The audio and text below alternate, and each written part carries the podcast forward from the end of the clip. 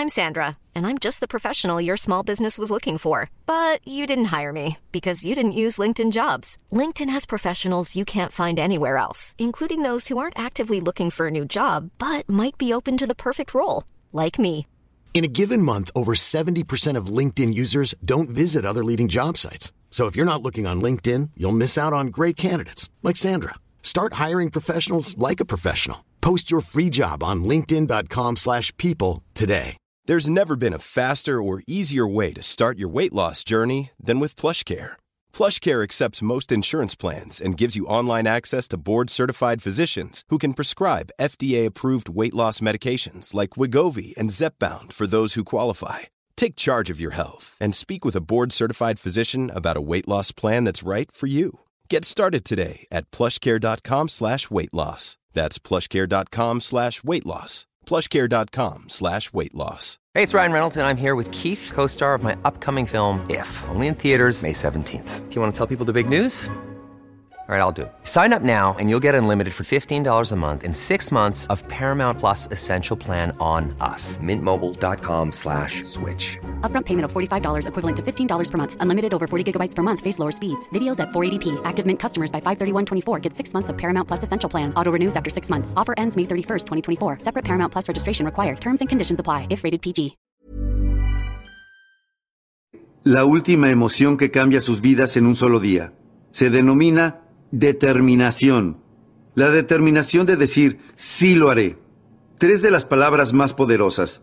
Les mencioné la fórmula del desastre. Podría, debería, no. Esta es la fórmula de la fortuna. Debo, puedo, sí. Lo haré. Yo debo, yo puedo y lo haré. Tres de las palabras más poderosas. Benjamín Disraeli dijo una vez, Nada puede resistir a la voluntad humana dispuesta a sacrificar su vida misma en aras de alcanzar una meta. Lo haré o moriré. ¡Qué frase tan poderosa! Un hombre dice, subiré la montaña. Me dijeron que es demasiado alta, que está demasiado lejos, que es demasiado difícil, que es demasiado rocosa, que nunca se hizo antes. El hombre dice, ¡Hey! Es mi montaña. Voy a subirla. Pronto me verán saludarlos desde la cima o muertos sobre la cuesta, porque no voy a volver. Poder. La mejor definición de determinación que conozco es de una chica de un colegio secundario en Foster, California.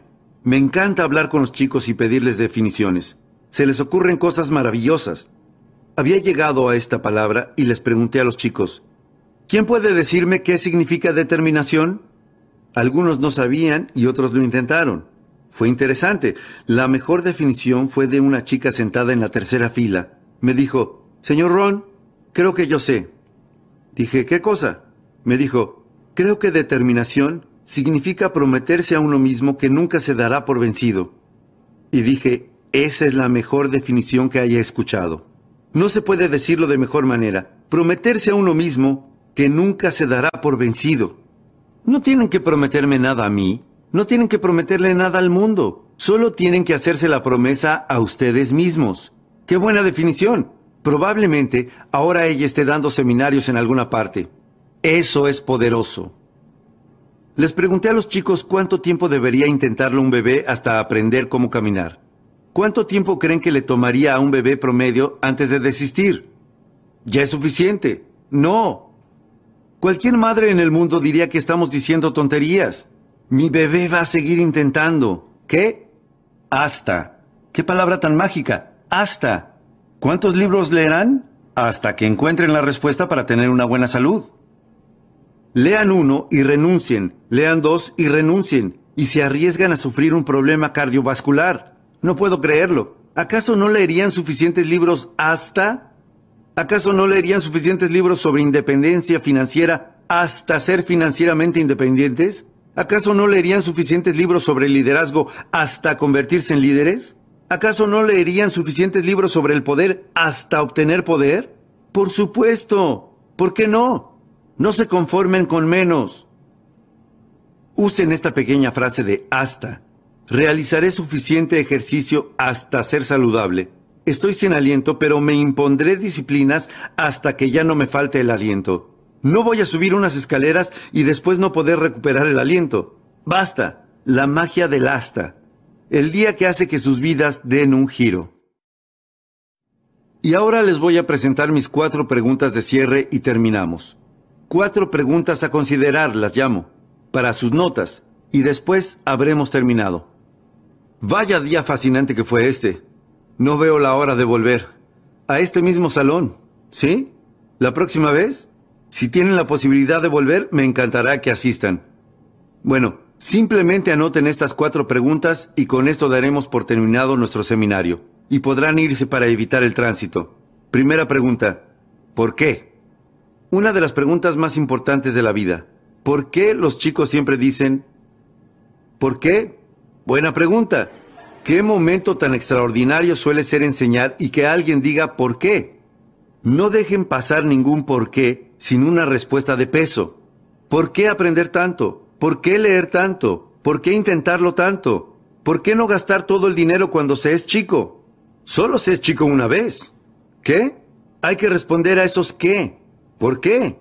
Hay que plantear algunos por qué. Veamos lo que enseñamos en liderazgo. Cuando el por qué adquiere poder, el cómo se vuelve fácil. ¿Por qué? Si uno puede pensar suficientes motivos, puede revolucionar su vida. Pocos motivos y les aseguro que tendrán pocas respuestas. Si uno tiene suficientes motivos, eso lo impulsará a encontrar libros y respuestas y asistir a clases y a fijarse disciplinas y hacer todo lo que sea necesario. Si uno tiene suficientes motivos, para eso está el por qué. Cientos de motivos. Y ahora les mencionaré una de las mejores respuestas al por qué. Segunda pregunta. ¿Por qué no? ¿Qué otra cosa hay que hacer una vez que están en esa situación? ¿Por qué no ver qué tan lejos pueden llegar? ¿Cuántas habilidades pueden desarrollar? ¿Cuánto dinero pueden ganar? ¿Cuánto pueden compartir? ¿Por qué no ver en cuántos emprendimientos pueden involucrarse? ¿Cuántas ventas pueden realizar? ¿Cuántos ascensos pueden lograr? ¿Cuántos amigos pueden hacer? ¿Cuán valiosos pueden volverse para sus familias? ¿Por qué no ver todo lo que pueden hacer y ver todo lo que pueden ver e ir a donde puedan ir y hacer todo lo que tengan la posibilidad de hacer y vivir una vida extraordinaria? ¿Por qué no? ¡Ey! Tienen que quedarse aquí hasta que se vayan. O sea, ¿qué otra cosa van a hacer? Deben esperar hasta que llegue el amargo fin. Vamos. ¿Por qué no verlo todo? ¿Por qué no tenerlo todo? ¿Por qué no hacerlo todo? ¿Por qué no dedicarse a tantas cosas como puedan para comprobar todas sus posibilidades y todos sus valores en cuanto a la vida y el corazón y el espíritu y el alma? ¿Por qué no? Y ahora les voy a hacer una de las preguntas más importantes que podría hacerles en forma individual si tuviese oportunidad. Pero tendré que hacerla en forma colectiva, aunque quiero que la consideren en forma individual. Hoy vine desde mi casa y dejé a mi familia para pasar un tiempo con ustedes y sus familias para hacerles esta pregunta sumamente importante. Algo que es importante para mí y es la pregunta número tres. ¿Por qué ustedes no? Soy un chico granjero de Idaho, criado en el anonimato. A los 25 años estaba en bancarrota y avergonzado en frente de mi familia. Mi familia sabía que los acreedores decían que iban a venir a llevarse mi auto. ¿Qué clase de padre es ese? Así que, ¿cómo llegué aquí? Vamos, les estoy preguntando por qué ustedes no. Si yo puedo encontrar este librito, El hombre más rico de Babilonia, ¿acaso ustedes no pueden encontrarlo? Si yo puedo leer, ¿acaso ustedes no pueden leer? Si yo puedo cambiar, ¿acaso ustedes no pueden cambiar? Si yo puedo fijarme algunas disciplinas y salvarme del desastre, ¿acaso ustedes no pueden? Y la respuesta es sí. ¿Por qué ustedes no? ¿Acaso su sangre tiene menos ambición que la mía? No puedo creerlo. No puedo creer que yo sea inteligente y ustedes sean estúpidos. Yo puedo entender algo y ustedes no pueden. No puedo creer eso. Yo tengo empuje, ustedes no lo tienen. No puedo creer eso. Si no, ustedes no estarían hoy aquí. ¿Por qué ustedes no? Un chico granjero de Idaho. De eso se trata las historias sobre el éxito en los Estados Unidos. Desearía tener un montón de personas que subieran a este estrado y contaran sus historias y dieran sus testimonios y no ser solo yo para alentarlos. Y todas estas personas terminarían sus historias diciendo, ¿por qué ustedes no? Una madre que subsistía gracias a la asistencia social y que ahora es más rica de lo que puedan imaginar. ¿Acaso ella no les diría por qué ustedes no? Yo empecé mal. ¿Por qué ustedes no? Yo empecé estando enfermo. ¿Por qué ustedes no? Yo empecé retrasado con mis pagos y con deudas. ¿Por qué ustedes no? Yo estaba desesperado y ahora camino con la cabeza en alto. ¿Por qué ustedes no? De eso se tratan las historias sobre el sueño americano. ¿Por qué ustedes no? Si uno puede hacerlo, todos podemos hacerlo. Desearía presentarles más historias. Una de las mejores que conozco es de un querido amigo mío, Mark Hughes, de Herbalife. ¡Wow! ¡Qué historia! Mi querido amigo Mark Hughes creció en la parte difícil de Los Ángeles y consumía drogas cuando era chico, pero consiguió escapar. Se interesó tanto en ayudar a que otros chicos salieran de las drogas que comenzó a recaudar fondos, incluso cuando era chico. Se convirtió en uno de los mejores. Cuando era adolescente ganó todo tipo de premios. Todavía da una buena parte de su fortuna a ayudar a que los chicos salgan de las drogas. Uno de sus clientes en aquel entonces fue Ronald Reagan, que después fue presidente del país. Esa ya es toda una historia. Este chico, Mark Hughes, no conoció a su padre hasta que cumplió 20 años, y cuando lo conoció, no le agradó desafortunadamente. No volvió a verlo por nueve años. Yo tuve que ver con esa segunda vez decidieron que al menos tratarían de ser amigos, y ahora son buenos amigos. Fue una manera difícil de crecer. El juez tuvo que decidir con quién iba a vivir Mark Hughes cuando era niño. No fue el mejor de los casos. Cuando tenía 18 años, su madre murió de una sobredosis. Y eso no es algo que uno ande contándole a todos. Mark Hughes nunca asistió a la facultad, nunca asistió a la universidad, únicamente fue a la escuela hasta el noveno grado y después dejó los estudios. Pero cuando su madre murió, ella estaba tratando de perder algo de peso, de perder unos kilos. Y se volvió adicta a las drogas para adelgazar, y después se volvió adicta a las pastillas para dormir. Y entonces empezó a visitar a dos, tres, cuatro, cinco médicos, todos a espaldas del resto, para mantener este monstruoso hábito. Y cuando tenía 36 años, murió. Cuando murió, Mark dijo que debía haber una manera mejor de perder algunos kilos que volverse adicto a las drogas. Dijo que iba a buscar una manera, que tenía que haber una manera nutricional, una manera segura. Así que comenzó a estudiar sobre nutrición. Yo lo conocí dos o tres años después y no podía creer lo que sabía. Vaya chico. Y entonces hizo un gran descubrimiento. Y ese descubrimiento eran las hierbas. Estaba tan fascinado por las hierbas que viajó a China cuando era solo un chico y finalmente preparó una fórmula llamada Herbalife. Su abuela fue su primer cliente. Él dijo, abuela, estás gorda, tienes que probar mi nueva fórmula.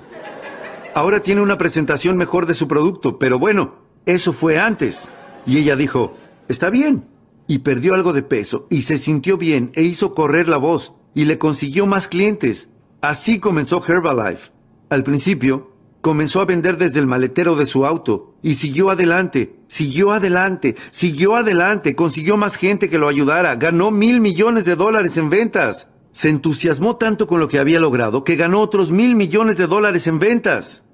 Y luego siguió adelante, extendiéndose a otros países, y ganó otros mil millones de dólares en ventas. Y entonces dijo simplemente, hey, esto va bien. Y siguió adelante, siguió adelante, y ganó otros mil millones de dólares en ventas. ¿Cuánto suma eso? Cuatro mil millones de dólares. Y hace negocios en unos 18 a 20 países en forma oficial y unos 50 en forma no oficial. Mega rico, superando la imaginación de cualquiera y todavía tiene 34 años de edad. Vive en una mansión en Beverly Hills y tiene casas en todo el mundo. Si él estuviera aquí para contar su historia, ¿saben lo que les diría? ¿Por qué ustedes no? ¿Acaso no pueden encontrar a una abuela gorda? Tomen una prestada del vecindario. Otra cosa que les diría, responsabilícense. Tal vez lo que les haya pasado hasta ahora no haya sido completamente su culpa, pero a partir de ahora, para resolverlo, asuman el desafío. Responsabilícense al 100%. Trabajen para buscar una salida. Mark asistió a mi seminario hace unos 16 años y yo le recomendé el librito El hombre más rico de Babilonia. Adivinen qué. Fue y lo consiguió. Les pido que no se conformen con menos. Dejen que las historias sobre el sueño americano los inspiren. Comiencen de cero, comiencen de la nada, comiencen con deudas, comiencen desesperados, comiencen desde la oscuridad. No importa dónde estén, si viven en un gueto o son madres que subsisten gracias a la asistencia social, libro a libro, ustedes pueden alejarse de lo que sea. Clase a clase, ustedes pueden alejarse de lo que sea. Manzana a manzana, ustedes pueden ser tan saludables como posiblemente quieran. Lo único que tienen que hacer es no desatender la forma, fijarse estas disciplinas paso a paso. No permitan que nadie se las quite. Sigan de cerca los números y ustedes podrán alejarse de las sombras y entrar en la luz. Dejar que sus vidas se vuelvan poderosas y valiosas y únicas y que tengan todos los patrimonios que puedan manejar en sus vidas, tanto ustedes como sus familias y sus tesoros y sus emprendimientos. Y eso es lo que les deseo a todos ustedes. Bueno, mi último comentario para terminar. Si me lo permiten, les diré unas palabras personales. Pidan la ayuda de Dios. Es una cuestión personal. No les pido que crean en mi filosofía, pero a todos nos viene bien recibir algo de ayuda, creo. Pero claro, uno tiene que hacer su parte. De eso se trata realmente esta sociedad, y es sobre eso que hablé día a día en este seminario, cumpliendo con su parte y mi parte. Recuerden la historia sobre el hombre que tomó una pila de rocas y en un par de años la convirtió en un hermoso jardín. Y algunos años después, un hombre recorrió el jardín y pensó que era fabuloso, pero quiso asegurarse de que el jardinero no recibiera todo el crédito. Así que cuando tuvo la oportunidad de conocerlo, después de la recorrida, le dio la mano y dijo, Señor jardinero, usted y el buen Dios tienen aquí un hermoso jardín. Directo para señalar su punto, el jardinero contestó, Hey, entiendo su punto. Si no fuera por las semillas y el suelo y el milagro de las estaciones y el sol y la lluvia, dijo, seguramente aquí no habría ningún jardín. Pero agregó, ¿sabe? Usted debería haber visto este lugar hace algunos años, cuando Dios se ocupaba de todo solo. Me gusta esa parte, y el motivo es que tenemos que desempeñar nuestra parte para ayudar a que se cumplan nuestros propios milagros. Y espero que todo lo que hoy compartí con ustedes les haya dado una comprensión un poco mejor sobre cómo realizar esos milagros en sus vidas. Adiós. Que Dios los bendiga. Gracias por haber venido hoy.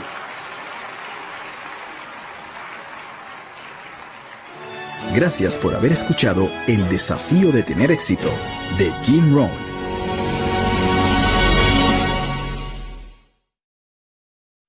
Existe una historia de la Biblia que enseña la ley de los promedios. Es una historia interesante llamada la parábola del sembrador la historia del sembrador. Y si no la leyeron últimamente, se trata de una historia muy, muy interesante de leer. Es un estupendo ejemplo de la ley de los promedios. Esta parábola del sembrador. El sembrador, antiguamente, era el tipo que plantaba los cultivos. Lo llamaban sembrador, sí. Todos preparaban el terreno. No sé cómo hacían para prepararlo, sí, pero todos preparaban el terreno. Y este tipo, el que llamaban el sembrador, plantaba los cultivos y usaba una enorme bolsa con semillas. Caminaba por el campo y... Sí, sembraba las semillas y plantaba los cultivos. Lo llamaban sembrador. Ahora, la historia del sembrador es una típica historia de vida y de personas y de resultados y de lo que uno puede esperar. ¿Sí? Y uno tiene que dejar que lo obvio se convierta en su mejor maestro. Cuando uno lee la historia del sembrador, se encuentra algunos puntos muy, muy interesantes. Primero, el sembrador era un hombre sabio, y cuando uno lee la historia completa, llega a la conclusión de que el sembrador era un hombre sabio. Y esto es una gran ventaja. Uno no quiere enviar a un tonto a plantar la cosecha, ¿sí? Pasaríamos hambre en otoño. El siguiente punto en la historia es que el sembrador tenía semillas excelentes, excelentes. La historia dice que él era el mejor, no se conformaba con algo barato y de segunda calidad. El tercer punto en la historia es que era sumamente ambicioso, y cuando uno lee la historia completa, llega a la conclusión de que este hombre era ambicioso, que es una cualidad admirable, ambición. Y luego fue a trabajar. El tipo dice, ah, sabía que en algún lugar habría una complicación. Seguramente ahí es donde esté, ¿verdad? El tipo va a trabajar.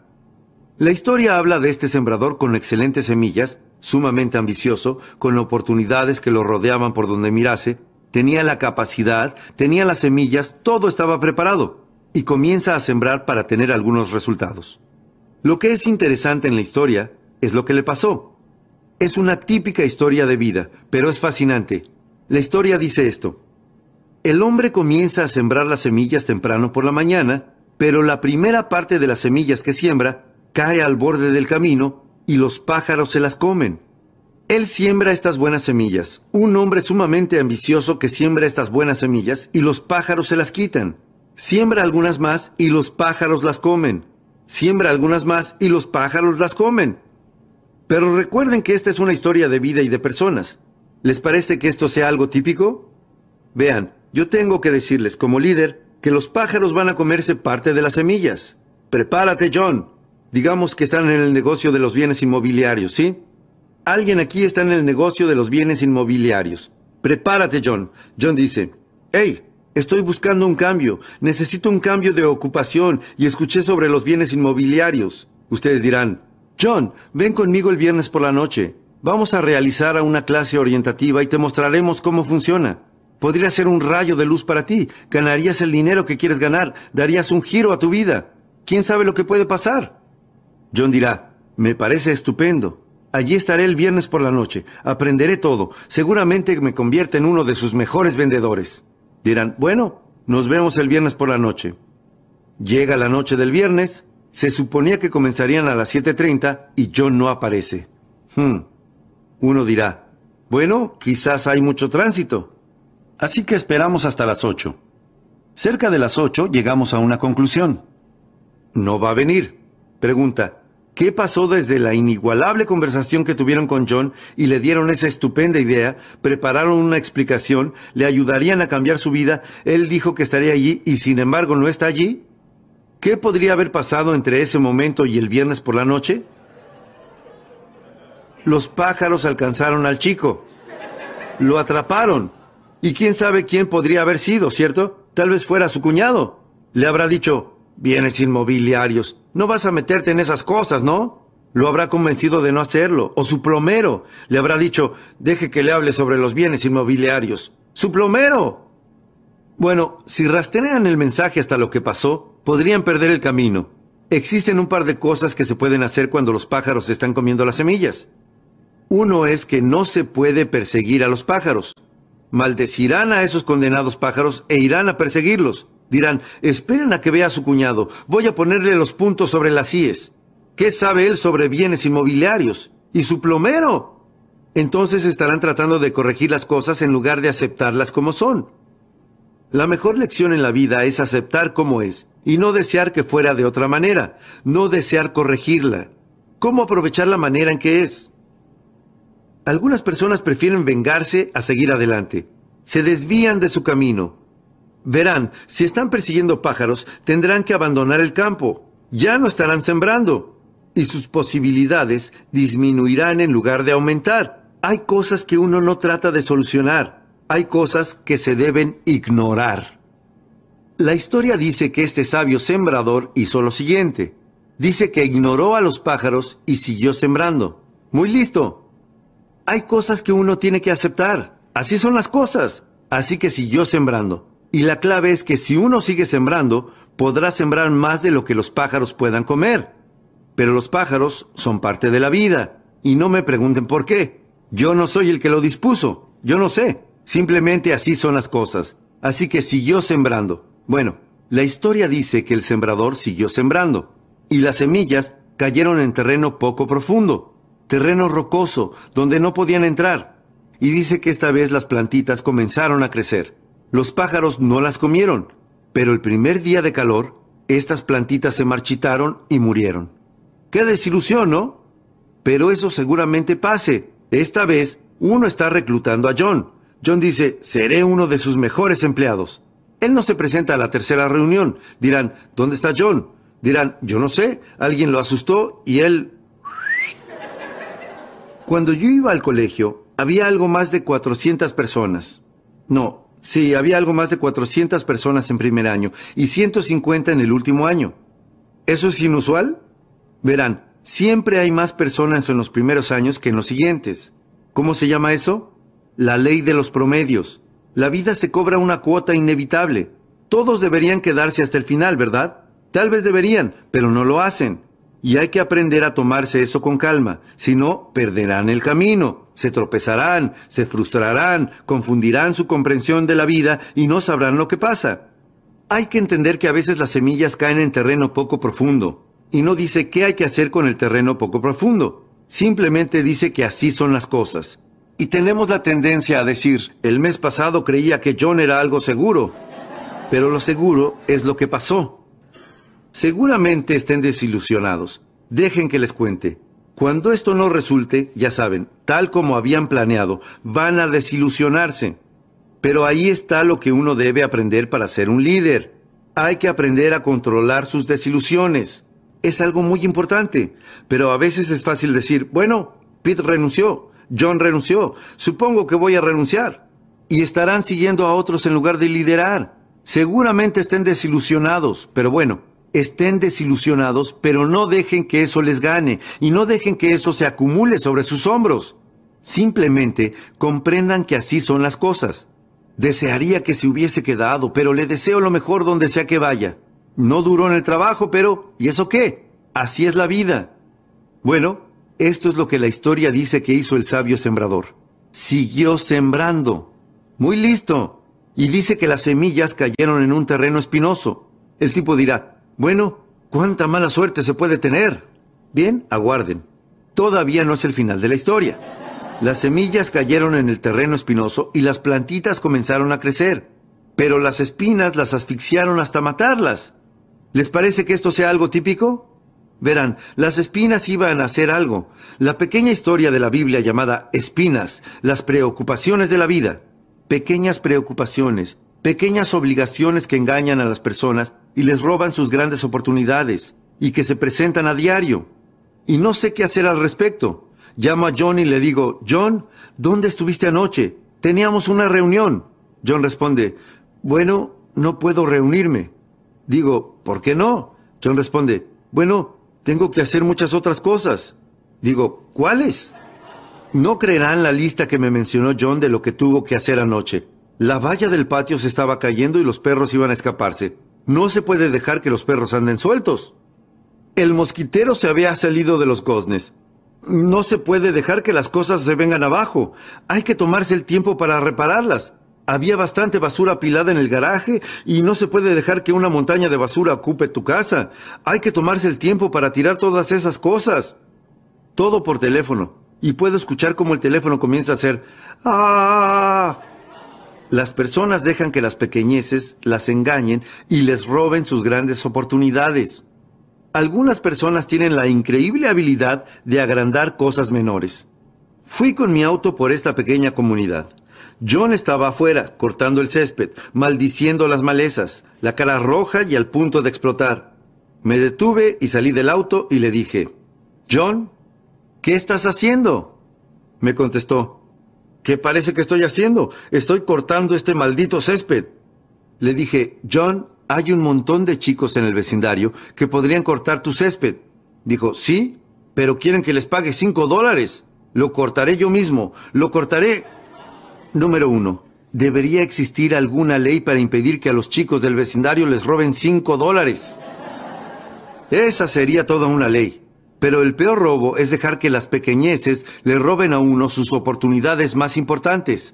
Culpa de las espinas, de las preocupaciones. ¿Pero qué se puede hacer al respecto? Bien, yo solía dar clases sobre cómo no permitir que las espinas lleguen a las semillas. Pero no resultó. Es decir, esas clases no eran de ayuda. La historia dice que este hombre sabio hizo lo siguiente. Siguió sembrando. Muy listo. Él comprendía la ley de los promedios. Seguir sembrando. La gente buena no se capacita para ser buena, se encuentra. Uno no necesita mucha capacitación para la gente buena encuentren gente buena. Y la historia dice finalmente que las semillas cayeron en un buen terreno. Eso dice. Alguien dirá, ¿cómo se encuentra un buen terreno? La respuesta es cuando uno sigue buscando. Uno se dará cuenta cuando aparezca. Uno no tendrá que convertir algo malo en bueno. Uno se dará cuenta de que algo es bueno cuando aparezca. E incluso cuando el terreno es bueno. La historia dice que el terreno bueno produjo el 30%. Parte de él produjo el 60% y parte de él produjo el 100%, incluso en terreno bueno. ¿Cómo se llama eso? La ley de los promedios, de las proporciones, donde aplica en todas partes.